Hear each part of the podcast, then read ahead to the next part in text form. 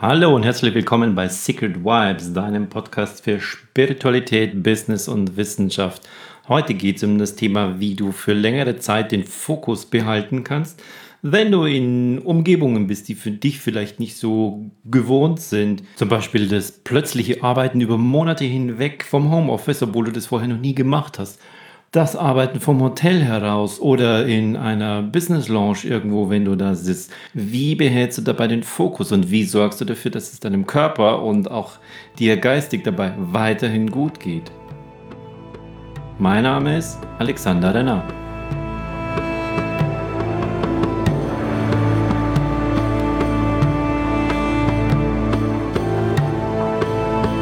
Innerhalb der letzten paar Tage habe ich zwei so eine Art Hilferufe. Was würdest du da machen? Von zwei mir sehr nahestehenden Menschen erhalten.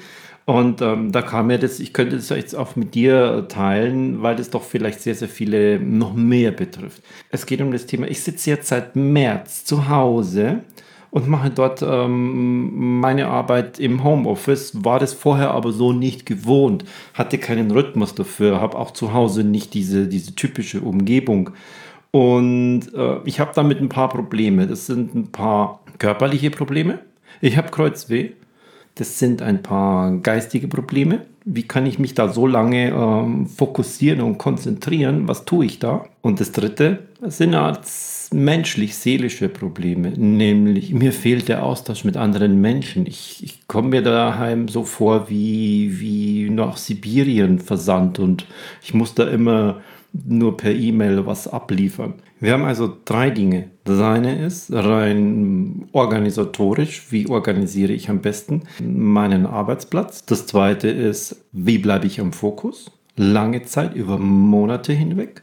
Und das dritte ist, wie sorge ich dafür, dass es meiner Seele als Menschen auch gut geht, obwohl mir über viele Wochen hinweg der soziale Austausch fehlt, der bisher immer da war. Das schauen wir uns jetzt einfach mal kurz an. Der erste Teil ist, du hast zu Hause nicht die ideale Umgebung, wie du sie vielleicht von der Arbeit her gewohnt bist. Nicht wie du sie, wie sie dort perfekt ist, denn das ist sie in den seltensten Fällen, sondern wie du sie dort gewohnt bist. Du sitzt entweder zu Hause am Küchentisch, hast einen Schreibtisch, in dem du ansonsten äh, mal so, so zwei oder drei Stunden sitzt und, und dann stehst du wieder auf und, und, gehst deiner Wege. Jetzt sitzt du über viele Wochen hinweg jeden Tag äh, um die acht Stunden dort. Du sitzt in einer Lounge und hast den Laptop auf dem Schoß, Du bist im Hotel und musst dort arbeiten und hast auch nicht ähm, diese perfekte Umgebung, so wie du sie bisher gekannt hast. Oder ich sage nicht immer die perfekte, sondern die gewohnte Umgebung, so wie dein Körper sie bis jetzt gekannt hat. Das ist der große Unterschied. Was kannst du aber trotzdem tun? Das Tolle daran ist schon mal, es ist eine Chance. Eine Chance aus, du bist jetzt sozusagen unfreiwillig aus deiner bisherigen Routine rausgerissen worden und deine bisherige Routine, die sieht in den meisten Fällen ja so aus, dass du deinen Körper nimmst und von zu Hause wegbringst in eine Transitionsphase. Die ist in der Bahn, die ist im Auto. Auf jeden Fall, ähm, du bringst dich schon in eine andere Stimmung hinein und machst dich daraufhin klar, ich fahre, ich gehe jetzt in die Arbeit. Und das ist schon mal, du nimmst deinen Körper von zu Hause raus und bringst ihn in die Arbeit. Dort ist es dann, hast du auch eine Routine, die sieht irgendwie aus. Ich nehme jetzt einfach mal so eine Musterbeispielroutine. Du triffst dort irgendwelche Kollegen, deine Assistenten oder Assistentin und unterhältst dich kurz, wie geht es, was liegt gerade so an, bereitest dich auf deinen Tag vor, gehst wieder in deinen Arbeitsplatz, Rechner ist hochgefahren und du fängst an mit deiner persönlichen Tagesroutine, E-Mail lesen, Briefings erhalten, etc., etc., wie das auch immer bei dir sein mag. Und nun hast du zu Hause einen Arbeitsplatz, wo dir diese, diese Klarheit schon mal fehlt, dass du dein Zuhause verlässt, um in die Arbeit zu gehen und deinem gesamten Körper jetzt schon signalisierst, dass es jetzt woanders hingeht. Und er das durch eine Routine her schon kennt und deshalb auch gerne mitmacht. Jetzt, nach dem Frühstück, bleibst du an deinem Küchenarbeitsplatz zum Beispiel sitzen oder du gehst in dein Arbeitszimmer in deinem Haus und setzt dich dorthin und hast dort jetzt die Aussicht, dass du dort über den ganzen Tag acht Stunden sitzt und das über die nächsten Wochen und Monate. Und das, was ich bei vielen dabei höre, ist erstens, ähm, sie haben Kreuzweh jetzt erhalten. Das zieht sich äh, schmerzhaft durch den ganzen Tag. Und das hat sich langsam aufgebaut. Seit, ähm, seitdem du zu Hause bist, hat es ungefähr zwei Wochen gedauert und dann ist es langsam losgegangen und jetzt merkst du es richtig, wie du verspannt bist und wie sich das überhaupt nicht mehr gut anfühlt. Was kannst du dagegen tun? Ganz einfach. Richte dir deinen Platz, in dem du so viel Zeit am Tag hast, den Gegebenheiten, die du dort hast, bestmöglich ein. Ist es bei dir das Arbeitszimmer, aber du bist es bisher nicht gewohnt gewesen, dort mehr als zwei, drei Stunden zu sitzen und jetzt hast du die Aussicht, dass du dort über Wochen und Monate hinweg sitzt. Mach es dir dort so perfekt wie möglich. Nimm deinen Körper immer wieder mit. Mach Pausen, so wie du in der Arbeit ja auch ständig deinen Körper wegbringst. Du bringst ihn in die Kaffeeküche hinweg, du hast ein Meeting, du stehst auf und gehst in einen anderen Raum. Du hast eine Mittagspause, stehst auf und gehst woanders hin. Du musst irgendwann mal auf die Toilette, stehst auf und gehst irgendwo mal anders hin. Das heißt, du bist dort mehr in einer Form von Bewegung als zu Hause, wo du nur da sitzt. Erster Tipp, der mir persönlich ganz, ganz viel geholfen hat, ist, verändere deine Arbeitsposition, indem du regelmäßig deinen Körper von deinem Arbeitsplatz wegnimmst. Ähm, du kannst dabei durch die Wohnung gehen, du kannst dabei kurz fünf Minuten Pause machen, um etwas anderes zu tun. Steh aber auf, beweg dich etwas, kreise mit deinen Schultern, mach was, geh richtig physisch weg und komm dann wieder her und stell dich zum Arbeiten hin. Und das ist jetzt nicht das Problem, dass dein Laptop am Tisch ist und du stehst jetzt und du kommst da nicht runter, sondern du wirst da irgendwie zwei Kisten oder was hinbauen. Oder du hast vielleicht in deinem Arbeitszimmer einen Schreibtisch, den du sogar hochkurbeln kannst. Nicht so wie in der Arbeit per Knopfdruck hoch, sondern jetzt musst du halt kurbeln. Mach das. Arbeite in etwa die Hälfte der Zeit im Stehen und zwar abwechselnd. Stehst du? Ich stehe jetzt zum Beispiel auch und dann wieder sitzt du. Dann machst du es, dann gehst du wieder woanders hin. Wenn du im Hotel bist, mach dort das Gleiche. Versuche auch dort deinen Platz zu wechseln. Ganz wichtig dabei ist auch, dass du zum Beispiel zur Mittagszeit, wenn du etwas isst, solltest du auf gar keinen Fall rechts neben deinem Laptop deinen Essteller haben, dir was reinzuschaufeln und dann auf der linken Seite am Laptop weiterzuarbeiten. Das ist eine komplette Pause. Nimm deinen Körper wieder heraus und mach dann deine Mittagspause. Geh nach deinem Mittagessen raus, auch wenn das total ungewöhnlich ist. Ich gehe da bei uns jetzt nicht einmal um den Block spazieren oder so. Das ist das, was ich in einer anderen Podcast-Folge da schon gesagt habe, wie wichtig es ist, den Körper immer wieder mitzunehmen. Geh diese fünf bis zehn Minuten raus und dann geh wieder rein. Geh wieder, nimm deinen Körper wieder mit in die Arbeit. Das sind die körperlichen Themen. Damit kommt auch gleich schon das zweite, nämlich das Geistige. Wie behalte ich über so viele Wochen hinweg meinen Fokus? Wie bleibe ich da die gesamte Zeit dran? Die einen haben mir gesagt, wow, wenn ich zu Hause bin, dann, dann stört mich ja keiner, dann, dann schaffe ich ja viel, viel mehr. Das funktioniert gut und plötzlich merkst du, boah, bin ich produktiv. Und nach ungefähr zwei, drei Wochen lässt diese Produktivität nach und dein Kopf, dein Gehirn fängt an selbst nach, hm, wie nenne ich es, Abwechslung zu suchen. Wie bringst du dich dazu, dass du über Wochen, über Monate hinweg in einer anderen Arbeitsumgebung deinen Fokus behältst? Ich erzähle kurz, wie ich das mache und wie ich dazu gekommen bin. Mir ist jeden Tag in der Früh klar, was ich heute tun werde. Ich habe einen Plan.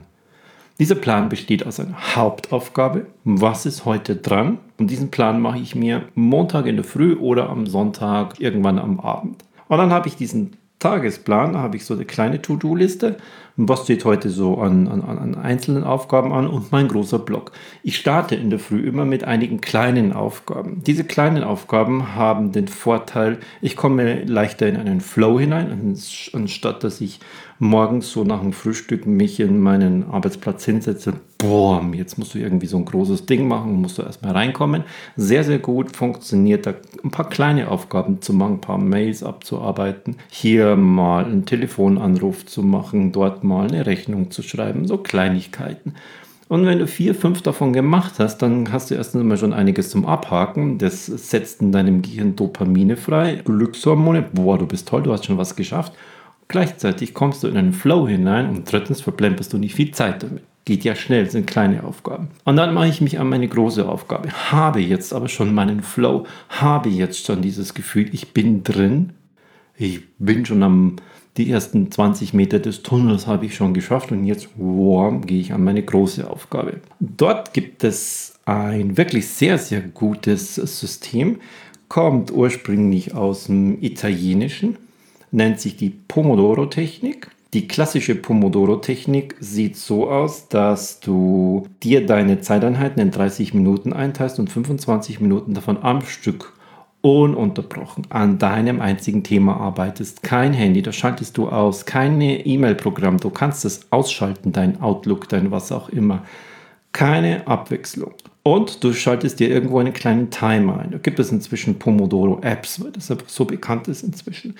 25 Minuten lang und nach 25 Minuten machst du 5 Minuten etwas anderes und zwar eine Pause. Das bedeutet, du nimmst wieder, da kommen wir wieder zum Teil Thema 1, du nimmst wieder deinen Körper mit, du stehst auf, du holst dir ein Glas Wasser, du sollst sowieso 2 bis 3 Liter am Tag trinken. Die meisten sagen, boah, wie sollen die das überhaupt schaffen?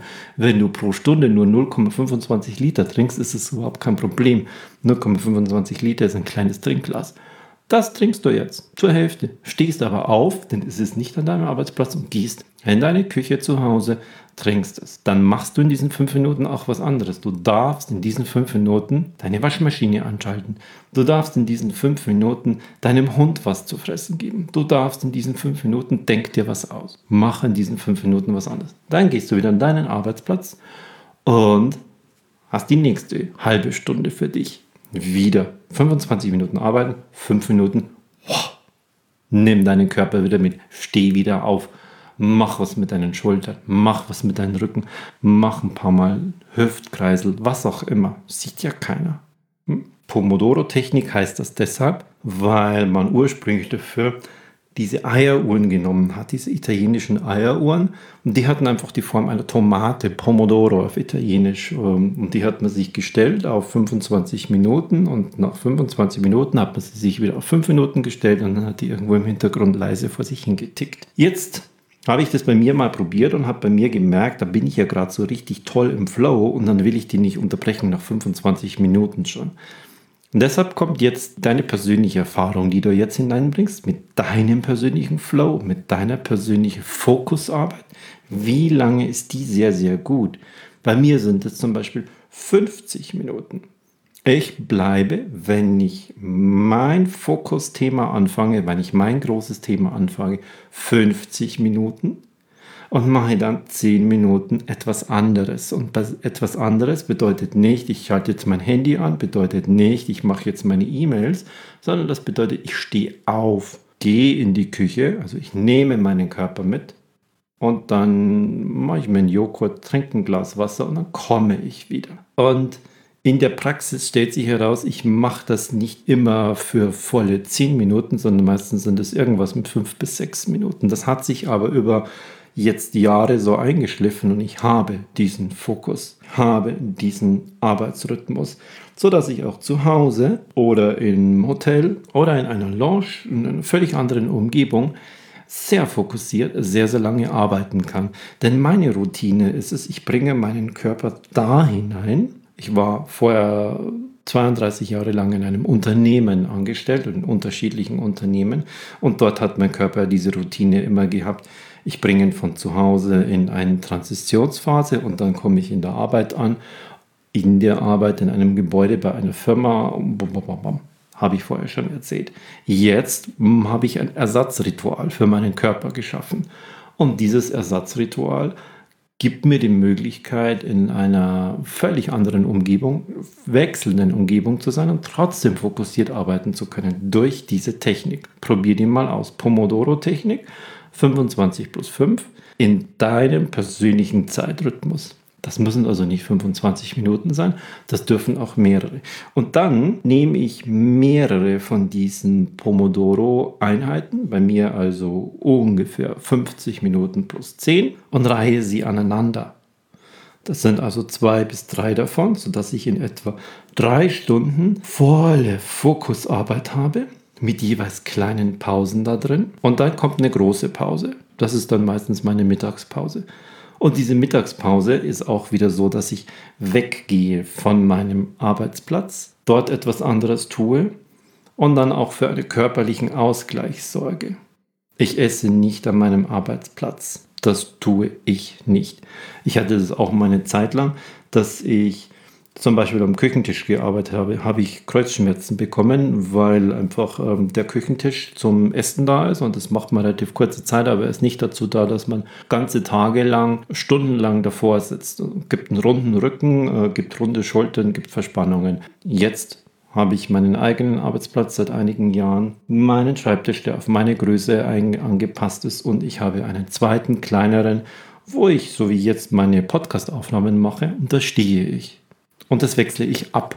Und damit bringe ich meinen Körper immer wieder in neue Situationen. Und damit kannst du über unbegrenzt lange Zeit in völlig unterschiedlichen Umgebungen trotzdem fokussiert arbeiten. Mach dir also als erstes einen Wochenplan, mach dir als zweites einen Tagesplan, mach dir als drittes diese Zeitabschnitte, große Blöcke und dazwischen kleine Pausen und nach zwei bis drei großen Blöcken eine längere Pause. Du wirst sehen, das bringt deinen Körper in eine Art von Routine hinein, dass du von deinem Ort, an dem du das machst, total unabhängig wirst. Deshalb kann ich das auch bei meinen Eltern zu Hause machen, in einer Lounge machen, im Hotel machen, völlig egal. Ich kriege das überall hin. Das war Punkt 2. Geistig im Fokus bleiben. Punkt 3, ein ganz wichtiger. Mir fehlt das Soziale, mir fehlt der Austausch mit den Kollegen. Und der Austausch mit den Kollegen, der ist ja vielfältig. Den hast du auf der einen Seite ja so im, im Büro, so diese alltäglichen kleinen Austausche. Auch wenn du es im Hintergrund nur mitkriegst, bist du Teil davon. Du hast es im bisschen größeren, wenn du dich zum Kaffee trinken triffst, wenn ihr irgendwo seid und ihr seid in der Tee- oder Kaffeeküche und du holst dir dort ein Wasser, was auch immer dort ist, ein kleinerer Austausch. Und der größere während der Mittagspausen. Dann gibt es den Arbeitsaustausch, wenn du in Meetings bist und auch dort das hast. Es ist also ständig ein Kontakt mit anderen Menschen da. Wir Menschen sind Sozialwesen, wir sind Sippen- oder Rudelwesen und brauchen das deshalb. Nur relativ wenige kommen damit auf Dauer wirklich gut klar. Die kommen aber sonst auch im Privatleben damit sehr, sehr gut klar, dass sie alleine sind. Alleine heißt nicht einsam, das sind keine Synonyme. Alleine heißt all eine. Ich bin für mich eins. Dieses alleine können aber ganz, ganz viele Menschen, die unfreiwillig plötzlich da hineingeworfen werden, nicht so leicht kompensieren, weil ihnen die Mittel dazu fehlen. Da gibt es aber ein paar. Das erste, und da geht es jetzt absolut an das Management, an die persönliche Führungskraft an die persönliche Motivationsfähigkeit. Wenn du jemand bist, der das spürt, der das braucht, geh von Anfang an her und sorge dafür durch technische Möglichkeiten, zum Beispiel kennen wir es jetzt alle, Zoom, es gibt aber auch Skype, es gibt zig andere solcher online, virtuelle Online-Meeting-Tools, wo man sich sieht oder wo man diesen persönlichen Austausch, ich sag mal, simulieren kann. Bis zu einem gewissen Grad. Ich würde mal sagen, je nach Menschentyp geht es bis 60, 70 Prozent, wo man das damit schafft. Wo man ganz klar aber auch das mit einplanen und das zum Teil des Arbeitsalltages machen muss. Das kann zum einen ritualisiert sein, als Führungskraft, dass man zweimal in der Woche und wenn es nur morgens für 20 Minuten ist, nicht unbedingt ein inhaltliches Surefix macht, aber dort sieht sich das Team wieder. Dort ist das Team wieder ganz klar und dort tauscht sich das Team aus. Das ist also eine sozusagen ritualisierte Sache von Management aus. Das so zu machen mit dem Kreis an Menschen, mit dem man sich auch ansonsten trifft. Das zweite ist, das auch im 1 zu 1 zu machen. Das, was du sonst machst, wenn du dich zum Espresso mit jemandem triffst, um etwas zu besprechen, mach das jetzt auch. Geh wieder raus, nimm deinen Körper wieder mit, nimm dein Handy in die Hand und mach einen kleinen FaceTime-Call und rufe jemanden über Videoanruf an. Schau dieser Person in die Augen und sag, du, ich muss kurz mal das und das mit dir klären. Ihr könnt es vorher ähm, über Messages oder über E-Mail oder über sonstiges verabreden, dass der andere nicht überrascht ist und sagt, boah, wieso holt ihr mich jetzt plötzlich aus meiner Pomodoro-Zeit heraus? Aber mach das auch da. Mach diese kleinen Videocalls, schau diese andere Person an und wenn es nur drei bis vier Minuten sind, das ist genauso wichtig und das ist der Ersatz dafür, was du sonst in der Kaffeeküche oder am Gang oder kurz beim Espresso machen würdest, wenn du auch inhaltlich dort was besprichst. Tu das. Und langfristig gesehen gibt es einfach einen zweistelligen Prozentsatz an Menschen, die befriedigt das nicht sozial gesehen.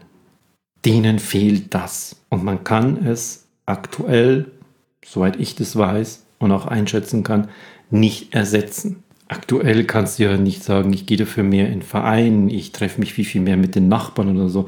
Darf man aktuell noch nicht. Wie kannst du das kompensieren? Für diesen zweistelligen Prozentsatz sind Menschen, die das wirklich brauchen und die das aber bisher unbewusst immer gemacht haben und deshalb gar nicht wissen, dass sie das so haben, weil sie ständig seit ihrer Kleinkind irgendwie gekriegt haben.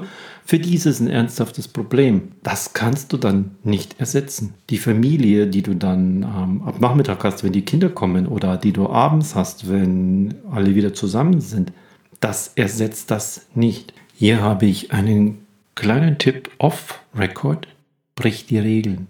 Ob du nach einer gewissen Phase unter mentalen Themen leidest oder ob du während einer gewissen Phase Regeln brichst, mach das, was für dich gut ist. Und wenn das, was für dich gut ist, auch damit bedeutet, Regeln zu brechen, dann tu das. Für dich. Habe ich aber jetzt nicht gesagt. Mhm.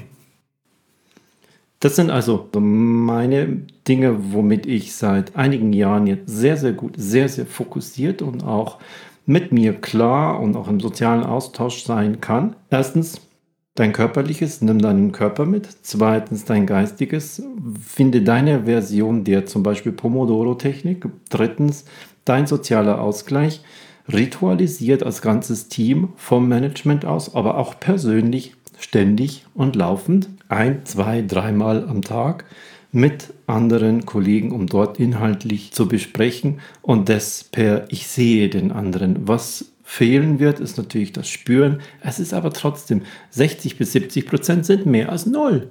Also hol dir 60 bis 70 Prozent und die ziehen dich viel, viel länger durch, als wenn du von Anfang an von 100 auf 0 runtergehst. Probier das für dich aus, finde deinen Weg und dann schreib mir eine Nachricht, wie es dir damit geht oder welche Möglichkeiten und Techniken du da noch für dich gefunden hast. Und dann mache ich vielleicht in einigen Wochen eine zweite Folge daraus. Bis dahin, alles Gute dir, dein Alexander Renner.